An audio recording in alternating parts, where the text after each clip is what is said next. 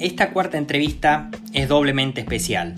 En primer lugar, porque es la primera entrevista que puedo realizar cara a cara, y en segundo lugar, claro está, por el invitado, Jonathan Olbeun, un joven argentino que se encuentra estudiando ciencias de la economía del comportamiento en el Reino Unido tras haberse ganado una beca y que además fue profesor de innovación en la Universidad Torcuato de Itela, donde también se recibió e hizo un máster en finanzas, también director académico del programa Behavioral Design de la UCA y trabajó en el gobierno en la Dirección Nacional de Innovación Pública y luego como director para el desarrollo de capacidades de innovación.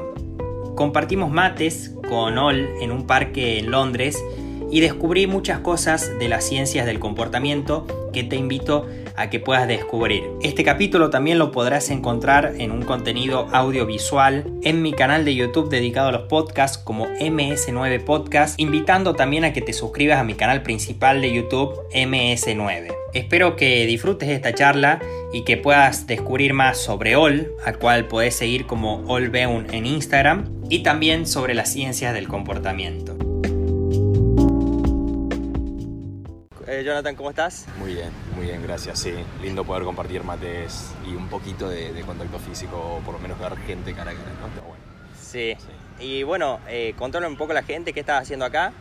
Em, bueno, yo estoy desde hace siete meses más o menos, no, ya nueve meses, em, haciendo una maestría en economía, en ciencias y economía del comportamiento en la Universidad de Warwick, em, con una beca que se llama Achievement, que es parte del gobierno de Reino Unido. Así que sí, un poquito de eso. Y un poco tu currículum, eh, contanos, sos, eh, bueno, te recibiste en la Ditela, después hiciste máster. Sí, soy originalmente de Rosario. Em, crecí, nací, crecí ahí hasta, hasta los 18 años que ahí me fui a Buenos Aires a estudiar en la Ditela, estudié economía empresarial. Em, apenas terminé, no tenía ni idea qué hacer con mi vida y por suerte me salió una beca de la universidad eh, para hacer una maestría en finanzas. No era muy fanático de las finanzas, pero tampoco sabía muy bien qué hacer y dije, bueno, un año más de estudio no está mal, estudiar nunca está mal, ¿no? Claro. Em, así que tomé la beca, hice la maestría de finanzas, en la mitad de la maestría me di cuenta que realmente no me gustaba finanzas. Eh, no, no porque el programa sea malo, simplemente no era lo mío. Claro. Y ahí conocí, me crucé un día en la cafetería a un profesor que había tenido en la carrera de grado, que se llama Stanislao Bajra. Ah, eh, sí, eh, el uno. Sí. Eh, y me preguntó qué estaba haciendo, le conté más o menos, yo en ese momento este, como estaba haciendo la maestría, pero al mismo tiempo era asistente de un profesor ahí. Y me preguntó si quería trabajar con él. Tuve un par de entrevistas, obviamente, con, con, su socio en ese momento. Em, y, empecé a trabajar con él y básicamente hacíamos consultoría de innovación y gestión de cambio para empresas, eh, pero mucho utilizando conceptos del cerebro, de cómo funciona el cerebro. ¿no? Entonces, ¿cómo haces desde el punto de vista neurocientífico o, de la biología del cerebro, como él dice, para em, generar una cultura más innovadora en Disney, en Santander, en claro. ¿no? Entonces, un poco trabajé con él dos años y medio hasta que un día dije, tengo ganas de hacer algo un poquito más social. Eh, se lo planteé y me dijo, me parece que está muy bien, está perfecto. Eh, y ahí me surgió una oportunidad en el gobierno nacional, eh, año 2017. Y, hay mucho misterio de cómo uno em, empieza a trabajar en el gobierno nacional, ¿no? Como que hay, hay, y todo el mundo dice, che, pero conocías a alguien y ahí tenías contactos. No, la verdad es que fue mucho más simple. Vi un día en LinkedIn que alguien posteó che, estamos buscando un jefe de gabinete en un área que se llama innovación pública y yo dije, innovación y gobierno, para empezar es como un oxímoron, decir, el gobierno no puede innovar porque está miles de años atrás. Sí, sí. Eh, me generó esa misma sensación, apliqué, tuve cuatro entrevistas, entré y, ahí arranqué. ¿Era el, gobierno anterior? El gobierno anterior, sí, esto fue en el año 2017, eh, principio del 2017. Claro. Y arranqué a laburar en el gobierno y me encantó. O sea, me encantó. Claro, eh, vos en lo social también habías estado en Global Shapers. Em, sí, Y bueno, además habías eh, eh, estado en universidades también, como en la UCA. Exactamente. Claro. Sí, sí. Em, bueno, cuando estaba en la universidad ya había empezado a dar clases como ayudante y seguí dando clases, por suerte me fue bien. Eh, y después me ofrecieron ser profesor y ahora soy docente en la ITELA y en la UCA. Claro, perfecto. Sí. Y bueno, un poco hablar de, de- de tu historia, eh, porque tenés sangre coreana. Eh, ¿cómo, cómo fue la historia de tus padres cuando, cuando arribaron a Argentina? Eh, ¿Y cómo fuiste creciendo con eso? Sí. Y por ahí el choque cultural que genera. Sí. Es una buena pregunta. Eh, mi viejo llegaron en el 86 a Argentina y un poco creo que es la historia típica de alguna manera o que se repite mucho en, en la primera generación de inmigrantes, ¿no? Inmigrantes en un país que creen que hay mejores oportunidades en otro país, entonces vuelan hacia otro lugar y laburan mucho eh, para poder alcanzar el sueño argentino en este caso, ¿no? Eh, y eso es un poco la historia de mis viejos. Llegaron con nada, o sea, muy, muy pobres a Argentina. Eh, no sabían hablar español, no sabían nada. Uno también, uno también se pone a pensar, che, o sea, ¿qué tenés que hacer? ¿Qué se te tiene que cruzar en la cabeza para que vayas a la otra punta del mundo, a un país en donde no conoces a nadie, no hablas nada de español, no tenés guita? O sea, como que hoy me parece Sí, una sí. cosa, bueno, yo no lo haría. Eh, Encima en el 86 estábamos con una- eh, empezando la hiperinflación. Sí, como en el la- 86 la todavía arrancaban como Sí. los años turbulentos. Bueno. Em, pero les gustó mucho el país y, y hoy vivieron más tiempo en Argentina que en Corea también. Así que ellos mismos creo que, eh, Claro. por más de que su español no sea perfecto, eh, creo que también en gran parte se sienten argentinos ya. ¿Y vos fuiste a visitar Corea? Fui a visitar varias veces Corea.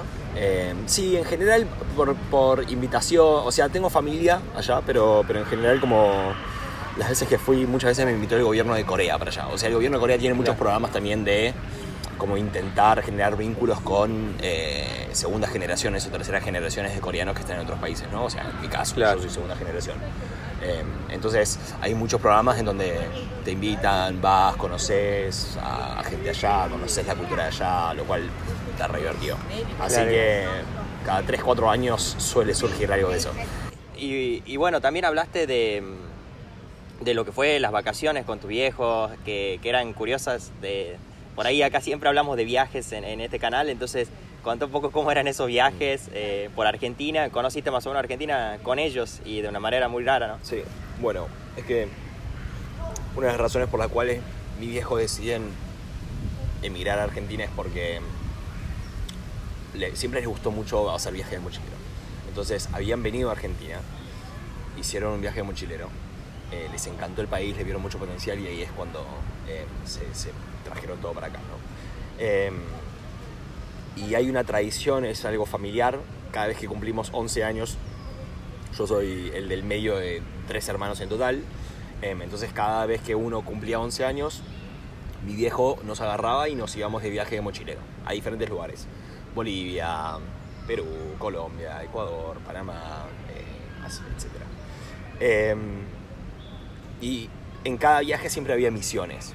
Entonces toda la joda del viaje era cumplir una misión, que en general eran misiones bastante jodidas de cumplir. Em, Entonces, por ejemplo, a los 15 años me mandaron a mí al sur de Argentina a conseguir una entrevista con el gobernador de Santa Cruz. Entonces, nada, o sea, a los 15 años agarré la mochila, me fui y todos los días iba a tocar la puerta y decía, hola, mi nombre es Jonathan, vengo a entrevistar al gobernador. y claro, o sea, eh, yo me acuerdo de la cara de la recepcionista que me miró. ¿Qué? ¿Qué? ¿Cómo? ¿Quién te mandó a vos? No, no, mirá, estoy haciendo una tarea, acá tengo unas preguntas, porque obviamente había escrito Claro. unas preguntas que le iba a hacer. Eh, y obviamente no, o sea, nunca llegué a entrevistar. Eh, pero bueno, eso a los 17 me mandó a Medio Oriente, a Egipto, eh, y la misión era sobrevivir y llegar a Alemania eh, usando menos de 5 dólares por día. Lo cual es muy, muy difícil, porque en esos 5 dólares por día tenés que incluir alojamiento, pasajes, no, como todo. Sí, sí. ¿no? Eh, está bien que Medio Oriente no es caro, Egipto no es caro, eh, Siria no era caro en ese momento, Jordania sí un poco más, pero igual es jodido. Entonces era como todo un desafío. y en general uno no llegaba a, a las misiones o se la tenías que rebuscar de una manera muy, muy loca. Eh, pero lo importante siempre era el proceso, ¿no? Cómo, cómo vos disfrutás el proceso, cuánto esfuerzo le metés.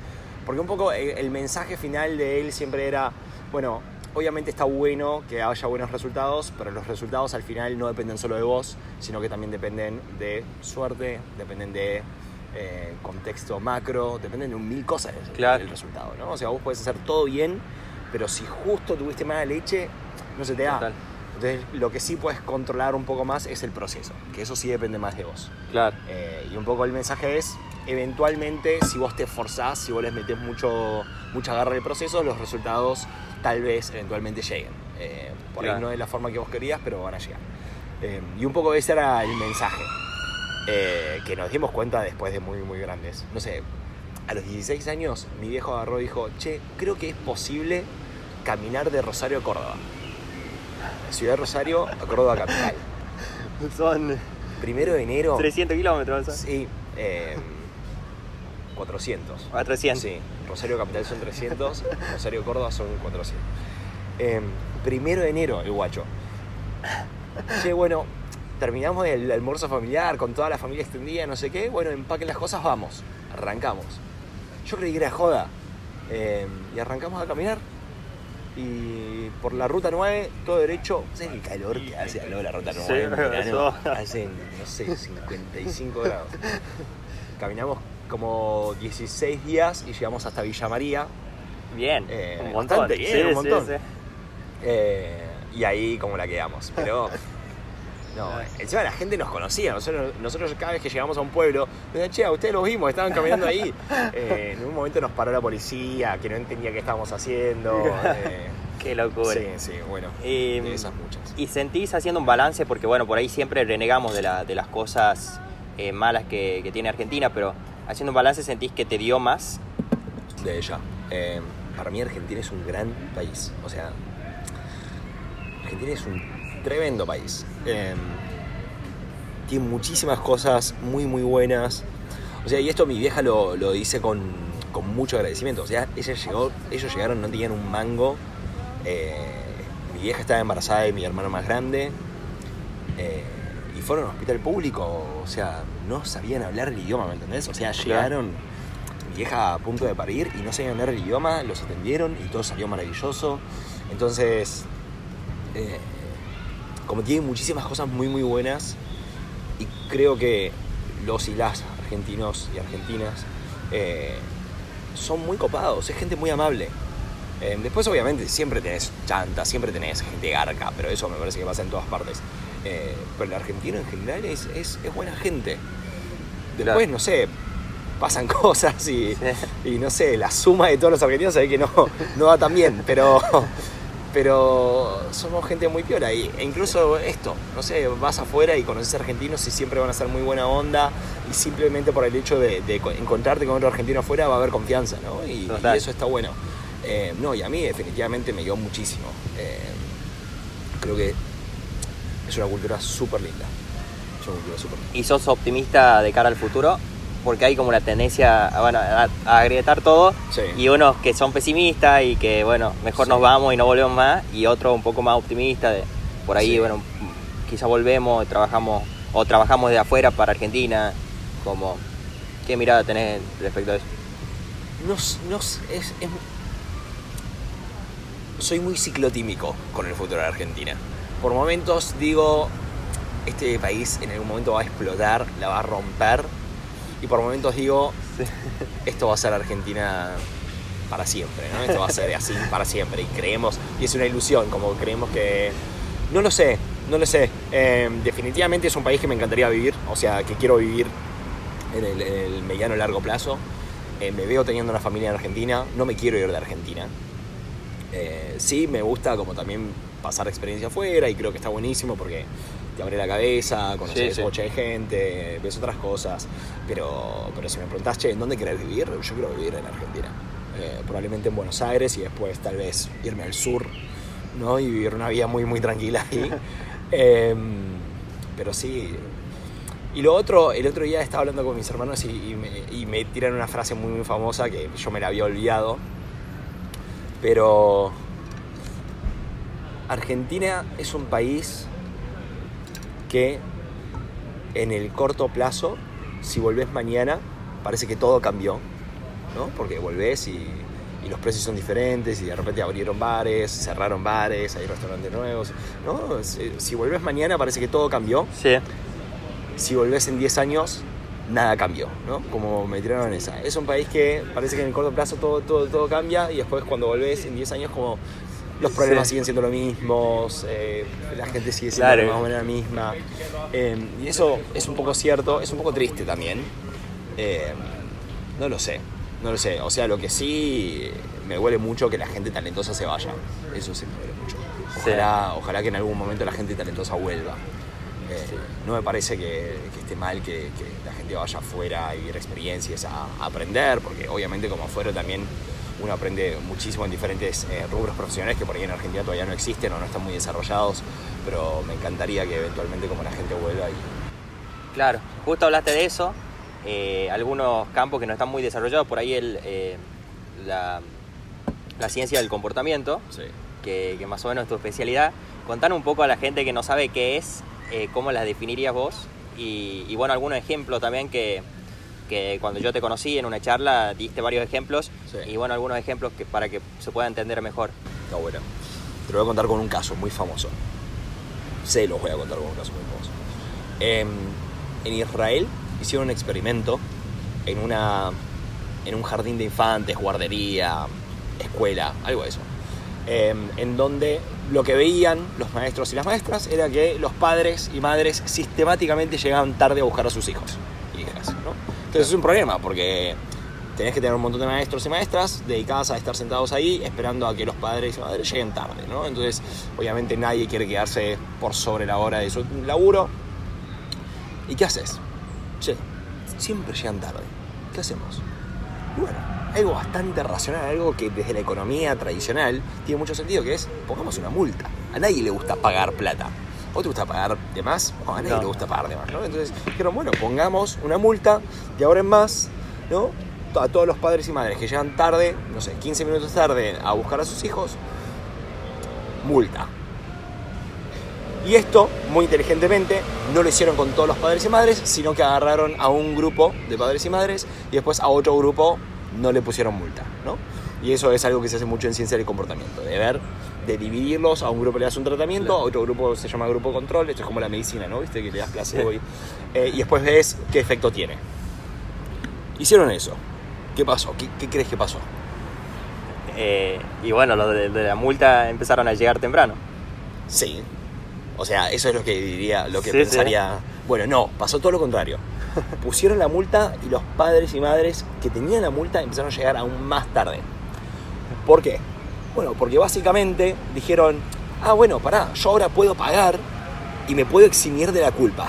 Me puedo eximir de la culpa moral, de la culpa ética. Claro. Estoy pagando para esto. O sea, lo empezaron a tomar como un servicio. Yo Claro, te pago para que así puedo llegar tarde.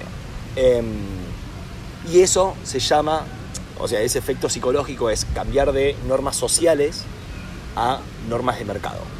¿no? Entonces, esto también pasa mucho con donaciones, esto también pasa mucho con eh, la cultura de una organización. Entras a una organización a laburar y acá decimos, bueno, acá lo que nos importa es la misión moral, lo que nosotros hacemos, el laburo, no sé qué, pero después al final del día se termina hablando únicamente de plata. Y eso a vos te genera como un conflicto interno. ¿Por qué? Porque Claro. estás mezclando normas sociales con normas de mercado. Entonces, eso es lo que sucedió como psicológicamente en la mente de estos padres y madres. Ahora, lo más curioso es que una vez que retiraron eh, la multa, dijeron, bueno, che, nos arrepentimos, nos salió mal, el tiro nos salió por la culata, volvemos para atrás. Los padres y madres siguieron llegando tarde, no se volvió para atrás, ¿entendés? Claro. Entonces hay que tener mucho cuidado. Y por esto las ciencias del comportamiento son importantes. Entonces, ¿qué es una ciencia del comportamiento? Básicamente es entender cómo las personas tomamos decisiones de verdad. Por poner multas, por poner eh, incentivos económicos, por poner eh, por castigar a la gente con guita, no significa que la gente se vaya a comportar de la manera que vos crees que se va a comportar. Entonces, en el fondo, no somos tan racionales de la manera tradicional. Eh, y la ciencia del comportamiento un poco lo que busca hacer es entender mejor eso. Che, sabiendo cómo las personas tomamos decisiones de verdad, cómo podemos mejorar políticas públicas, cómo podemos mejorar productos, servicios, cómo podemos mejorar que, que los padres y madres lleguen más temprano a buscar a sus hijos. Eh, así que es un poco eso. ¿Y, se puede utilizar a nivel personal, no solo a, nivel macro, digamos? Definitivamente, definitivamente. Em, yo siempre digo que la ciencia del comportamiento tiene como dos caras, ¿no? una interna y una externa. La interna es cómo vos la usás para tomar mejores decisiones vos. ¿Cómo hago para yo tomar una mejor decisión? ¿Cómo hago yo para saber cuándo estoy tomando una decisión sesgado? Y después externo, es cómo podemos aplicarlas para que otras personas tomen mejores decisiones. ¿no? Em, que es un poco paternalista si te puedes a pensar. Es como bueno, un grupo de gente que cree que sabe eh, cómo diseñar las cosas para que la gente tome mejores decisiones. Y hay mucho conflicto y cuando esto se, se empezó a poner de moda, había mucha gente que decía, che, pero esto es manipulación de personas. Y no, o sea, las políticas públicas las tenés que diseñar de todas maneras. ¿no? Eh, las experiencias, los productos, de alguna manera los tenés que crearlos, tenés que pensar. Ciencia del comportamiento lo único que te dice es, bueno, pensaste en poner multas, ojo que a veces no funciona. Eh, entonces, simplemente intenta mejorar cosas que de todas maneras tenés que hacer. Eh, pero sí, definitivamente lo puedes usar de manera interna también, para estar mejor vos, para... ¿Y qué le recomendarías a la gente que quiere saber más de esto? Por ahí, no sé, algún libro y está interesada. Hay un libro muy muy bueno que yo creo que es uno de los primeros libros que uno debería leer, em, que se llama Predeciblemente Irracional, de un tipo que se llama Dan Ariely. Eh, si lo googlean va a aparecer muy rápidamente y lo van a identificar porque Dan Ariely tiene la mitad de la cara quemada y la otra mitad no. Entonces la, una mitad de la cara le crece la barba y la otra mitad no tiene barba. Entonces es como, obviamente te llama la atención. Em, y es un libro que básicamente es una recopilación de estudios que él hizo. Pero estudios muy divertidos, ¿no? Eh, entonces, ese libro para mí es uno de los primeros, si, si querés arrancar en esto y querés que te guste, obviamente uno no quiere leer como un paper académico como entrada a una disciplina, ¿no? Entonces, esto está bueno y después obviamente creo que em, Piensa rápido, despacio, de Kahneman. Es un gran, gran libro. Kahneman eh, premio Nobel de Economía año 2005, si no me equivoco, es un psicólogo que eh, junto se hicieron muy famoso con, con otro compañero que, que, tenía que se llamaba Tversky. Básicamente lo que ellos mostraron es que había un montón de supuestos de la economía tradicional que no se cumplían. ¿no? Entonces, por ejemplo, que vos, tus preferencias son constantes en el tiempo, ellos probaron que no. ¿no? Eh, o que y, esto es por ahí lo más famoso de ellos, es que nosotros tomamos diferente las ganancias y las pérdidas. En general, eh, las pérdidas nos duele más que lo que podemos ganar. En general, si yo te digo, si viene tu jefe o tu jefa ¿no? y te mira mal, eso a vos te va a durar una semana. ¿no? Vas a estar, uy, che, pero ah, ¿por qué me miró mal? No sé qué. Y mirar mal, ¿no? Como súper subjetivo. Ahora, si tu jefe o jefa viene y te dice, che, muy buen laburo, la rompiste ¿Cuánto te dura eso? Un día, una hora, 30 minutos. Y después ya se te pasó, ¿no? Sí, sí. Em, entonces, básicamente lo que ven es eso. Y eso la economía tradicional no, no lo tiene tan incorporado. También eh, un mundo pequeño. Mm, un pequeño empujón. Hay un pequeño empujón, mm. un pequeño empujón también. un pequeño empujón lo que hace es construye mucho sobre lo que a partir de Kahneman y Tversky empiezan, habían, habían empezado a, a investigar y sacar un libro que se llama Un pequeño empujón eh, Richard Thaler y Cass Sunstein. Richard Thaler ganó el premio Nobel de Economía después en el año 2017, una cosa así. Eh, y un poco lo que todo, todo el libro te va contando casos en donde una pequeña intervención puede generar un impacto grande en el comportamiento de las personas. Entonces, por ejemplo, te cuentan cómo al poner la ensalada adelante de todo en una cafetería o una escuela y la comida no saludable atrás de todo, modificaba un poco el comportamiento y hacía que los estudiantes coman más saludablemente. Y es simplemente reordenar cómo está distribuida la, comida. ¿no? Entonces, esas pequeñas cosas, el impacto que puede llegar a tener. Y otro caso muy muy famoso es el de opción por default, ¿no? la opción predeterminada. Hay un estudio muy muy bueno que muestra que los países que como opción predeterminada tienen que todos no somos donantes de órganos, o sea, vos todos o sos donante o no sos donante de órganos, por default, en, aquellos países que nadie es donante de órgano por default, lo que uno ve es que la donación de órganos es muy, muy, muy baja. Versus los países que por default tiene que todos somos donantes de órganos, eh, la donación de órganos es muy, muy alta. ¿Y por qué? ¿Porque la gente está en- más en contra o más en favor de la donación de órganos? No, porque te da fiaca, porque te da pereza. O sea, yo quiero donar órganos, pero por default me dijeron que no. ¿Y qué hago para donar órganos? No, bueno, tenés que ir a hacer un trámite, tenés que pelear con el gobierno, esto, lo otro. No, ni en pedo. Claro. Entonces, las opciones por default son las intervenciones eh, más efectivas en lo que es ciencia del comportamiento, porque no solo se usa para eso, sino que también se usa para... eh, hay un caso muy famoso de pensiones en Estados Unidos, de que por default hacía que la gente reinvierta parte de su sueldo en pensiones. ¿no? Entonces, eso hacía que la gente ahorre mucho más o invierta de manera mucho más inteligente. Claro. Eh, pero sí, creo que me fui por las ramas. no, no, no, era.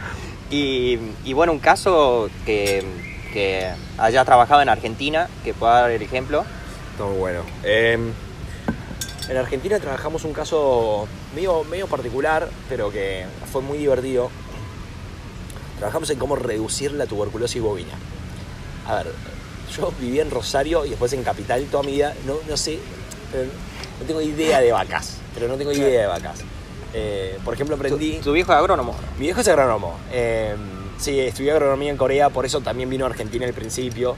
Claro. Eh, pero no, no me enseñó nada de agronomía, ¿eh? o sea, ni siquiera sabía la diferencia entre vacas con mancha y sin manchas. Una de leche y la otra no. Claro. Yo Eh, tampoco. Terrible. O sea, ¿cómo aprendí esto recién ahora? Eh, bueno, hay un problema que es la tuberculosis bovina, básicamente es tuberculosis en vacas y es eh, un problema que genera mucha pérdida económica eh, por año, se tiran 19.000 kilos de carne por día, o sea, 19.000 kilos de carne se desechan, así, se tiran a la basura por día por tuberculosis bovina. Increíble. Es una enfermedad que tienen las vacas, que obviamente hay que controlarla bien, porque si vos te comes una vaca con tuberculosis, te puede dar tuberculosis a vos, o si tomás leche no pasteurizada con tuberculosis, te, también te puede dar tuberculosis, y obviamente entonces es un problema de salud pública y económico. Y básicamente lo que hicimos ahí es, bueno, ¿cómo podemos hacer para que eh, la gente cumpla mejor con las reglas, con las leyes y reducir la tuberculosis bovina? Sí. Es un problema súper complejo. O sea, no es un problema que simplemente resolvés así o con simplemente modificando una cosa. Eh, no hay un- una bala de plata, ¿no? No hay un silver bullet que te solucione el problema. Pero sí lo que hicimos interesantemente es eh, diseñar unos mails. Nuevamente esto es un, un pequeño empujón, una, una intervención basada en ciencia del comportamiento. Y enviamos unos mails con diferentes tipos de contenido de mensaje. ¿no? Entonces había un mail que decía che, es muy importante que cumplas con todas las reglas de la tuberculosis bovina, porque si no te vamos a castigar, vamos a caer con el gobierno. etc. Había otro mail que decía, "Eu, em, nos aseguramos, porque mucha gente no lee los mails, entonces lo que Claro. pusimos es una foto de carne con tuberculosis, que es así como, eh, eh, sí, no es lindo de ver, y decía una frase que decía, usted le daría de comer esta carne a su familia, ¿no? Para que un impacto más grande. La, inten- la- la atención de la gente y abajo decía, bueno, para evitar esto es muy importante que vos cumplas estas cosas. Y les pusimos una tabla que decía cosas que no estaban buenas de hacer y cosas que sí estaban buenas de hacer. Y lo que vimos es que al enviar estos mails, em, la gente cumplía más eh, con las reglas. ¿no? El, mail como punitivo o con un, tono severo generó un incremento de 8% de gente que empezó a cumplir más con las reglas.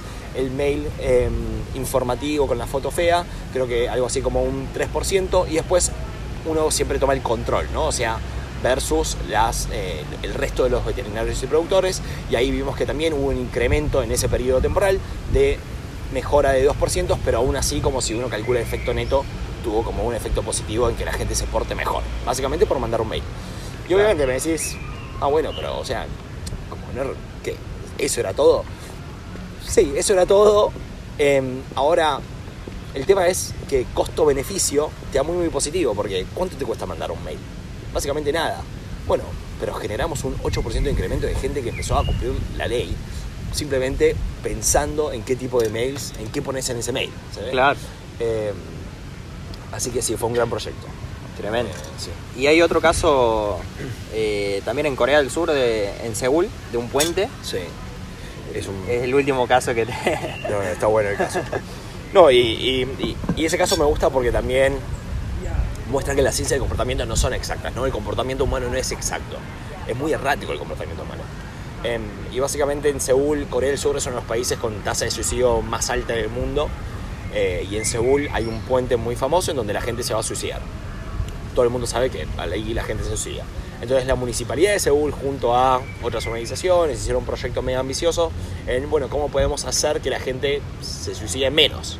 Hicieron intervenciones en ese puente em, en donde básicamente pusieron luces eh, LED con sensores y en la, en la baranda del puente pusieron como frases que decían, estás bien, necesitas ayuda, necesitas hablar con alguien, llamanos, estamos acá, etc. Porque claro, se dieron cuenta de que la mayoría de las personas se suicidaban de noche. Eh, y dijeron, bueno, entonces cada vez que alguien se acerque a suicidarse, a tirarse por el puente, se prende la luz y ves una frase motivacional escrita. Entonces de esa manera como queremos evitar a que la gente se suicide. Eh, y, el- y la- y tuvo muchísimos premios, fue eh, cubierto por un montón de medios, como todo el mundo decía, qué buena intervención, qué inteligente, no sé qué. Midieron de un año a otro qué había pasado y lo que sucedió era que la cantidad de suicidios en ese puente se había multiplicado por cuatro, una cosa así. Entonces decís, che, pero pará, hicieron todo bien, ¿qué pasó? Eh, bueno, y acá, número, o sea, la hipótesis de por qué sucedió eso es, ganó tanta relevancia en los medios que tal vez la gente que se iba a suicidar de otra manera iba al puente, ¿no? Entonces parece un poco ridículo, pero nuevamente el comportamiento humano es muy, muy difícil de predecir. Eh, es una locura, Sí, ¿no? sí. Pero tantos, che, pará, ¿por qué me voy a suicidar en tal lugar cuando puedo ir al puente que viví en la... No, y eso se llama em, sesgo de disponibilidad. En general uno tiende a tomar decisiones en base a la información más reciente que tiene en la cabeza, ¿no? Entonces, Claro. si vos por ahí estás en un momento muy, muy oscuro y, y se te cruza eso por la cabeza, que ojalá que a nadie le pase, em, decís, bueno, pará, hace poco vi en los medios que había un puente y el resto lo hace, entonces voy y lo hago. Em, o pasa, y esto pasa por ejemplo después del 9-11, después del atentado terrorista en, las Torres Gemelas, la gente se empezó a tomar mucho menos aviones. ¿Por qué? Porque estaba mucho más presente el atentado terrorista. Ahora, ¿qué pasó? Incrementó increíblemente la cantidad de accidentes de auto. Porque nadie, el mundo, nadie se tomaba aviones, todo el mundo manejaba distancias ridículas en Estados Unidos y eso generó eh, un incremento en accidentes de autos. O lo mismo, en el, hubo un atentado terrorista creo que en el 2010 y algo, en, en Londres, en el subte, Sí. la gente empezó a tomar mucho menos subte, empezó a tomar mucho más bicicleta, ¿qué pasó? Mucho más accidentes de bicicleta, eh, porque todo el mundo decía, che, el subte no. Claro. Bueno, entonces algo parecido eh, es una hipótesis de, de que cree que, suce- de que sucedió en Corea. Eh, ahora, eh, lo interesante es que, nuevamente, o sea, que una intervención haya funcionado en un país o que haya estado bien pensada, no significa que vaya a funcionar en otro país. Eh, entonces creo que es una disciplina eh, muy, muy desafiante, pero que claramente se han hecho aportes o avances eh, importantes. Sí. Totalmente. Bueno, para cerrar, Ol, eh, la verdad que muy buena la charla, quedó todo claro. Un ping-pong que es característico de este canal. Me gusta. A pesar de ser asiático, soy malo jugando al ping-pong, pero dale. No, no, un ping-pong de... Sí, bien, por suerte. Eh, bien, eh, ¿conociste, bueno, conociste cuántos continentes? Eh, porque Todos. nombraste- ¿Ah, todos? Sí, Ah, conocí tremendo. todos. En, los- en términos de continentes, sí. Bueno, la pregunta era una ciudad en el mundo, pero si podés nombrarme una ciudad en cada continente que elijas. Ok. Eh, en África, Dahab, que es una ciudad muy muy chiquita, eh, cerca del Mar Rojo, en la costa del Mar Rojo, en Egipto. Me encantó, me, me- me fascinó la cabeza. Fui por tres días, originalmente me iba a quedar tres días, me terminé quedando creo que dos semanas. Em, en América, a Buenos Aires, porque Claro. Buenos Aires. Em, en Europa, definitivamente Londres. Londres tiene un no sé qué. eh, me encanta esta ciudad. Sí. En Asia, eh, Seúl, obvio. O si no, mis papás me matan. Yo iba a decir una ciudad no coreana. Eh, mis hijos me matan. Eh, ¿Para qué me faltó? Nada. Oceanía. listo. Oceanía. Eh, Oceanía, Melbourne. Porque estudié un tiempo ahí y, y le agarré muchísimo cariño. Es una gran ciudad hermosa. Lindo, lindo. Sí, Mucho calor. mucho calor. En verano hace mucho calor. Sí, Sí, sí. tiene un clima muy parecido a Buenos Aires. Eh, Ah, mirá. Sí. Buenísimo. Eh, bueno, la segunda es eh, las veces que jugaron Argentina-Corea del Sur. En, por ejemplo, en el Mundial 2010, el 4-1. Sí. ¿Por quién hinchabas y cómo era la, la relación con, con tu familia? No sé si lo viste con tu familia. No, lo vi en la facultad. Ah, Eh, mira. Porque creo que había sido como a las 10 de la mañana, una cosa así. Lo vi en la facultad, me acuerdo. Yo estaba cursando microeconomía 1. Me acuerdo cuando Corea mete el gol. Claro. yo tenía. Empata, creo. Sí, tenía como a 5 metros sentado el profesor de microeconomía 1.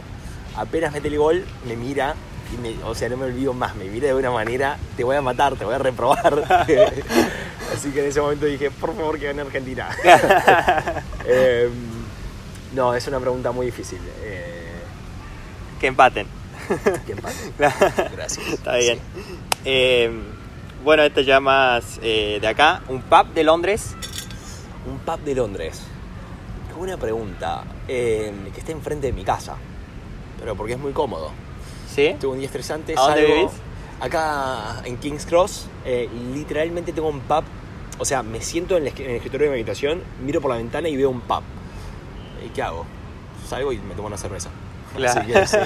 Y La señora que me atiende es súper simpática, bien británica, bien británica. Linda, Eh, linda. Así que ese es mi pub favorito. Y las tres cosas que más extrañas de Argentina cuando te vas. Eh, tres cosas, eh, no hablamos de relaciones, sino de tres cosas por ahí materiales o comida o Asado, empanadas y milanesa. asado. En ese orden. Sí. Lindo, lindo. Bueno, porque el mate lo podemos traer, el, el, No, no, el sí, mate- lo podemos conseguir. Sí, el mate me traje tipo 5 kilos y acá se consigue, pero Sí, un sí. buen asado, pero con todo Oh. el ritual, ¿me entendés? O sea, Claro. no, no solo ir a un restaurante y sentarme y comer un asado, porque Sí. eso no es un asado. Sí, sí. Quiero todo el ritual, quiero la picada previa, la birra, el fernet, mientras hace el asado, Dar una empanadita antes. una empanadita Oh. antes. eh, Sí, porque acá tiene la, la, la barbecue, pero no, no es lo mismo. Sí, sí. El otro día me invitaron a un asado. pues Yo no sabía, hay como unas parrillas portátiles que son unos aluminios que viene carbón adentro Sí, y lo sí. prende. ¡Qué vergüenza! ¡Qué vergüenza! Eh, no, sí, un as- asado empanadas y milanesa. Bueno, Abel, muchas gracias. Eh, Gracias la verdad que un placer eh, haberte tenido y, y bueno, espero que, que sigan los éxitos. Eso, eh, muchos éxitos y muchas gracias. No, por favor, un placer.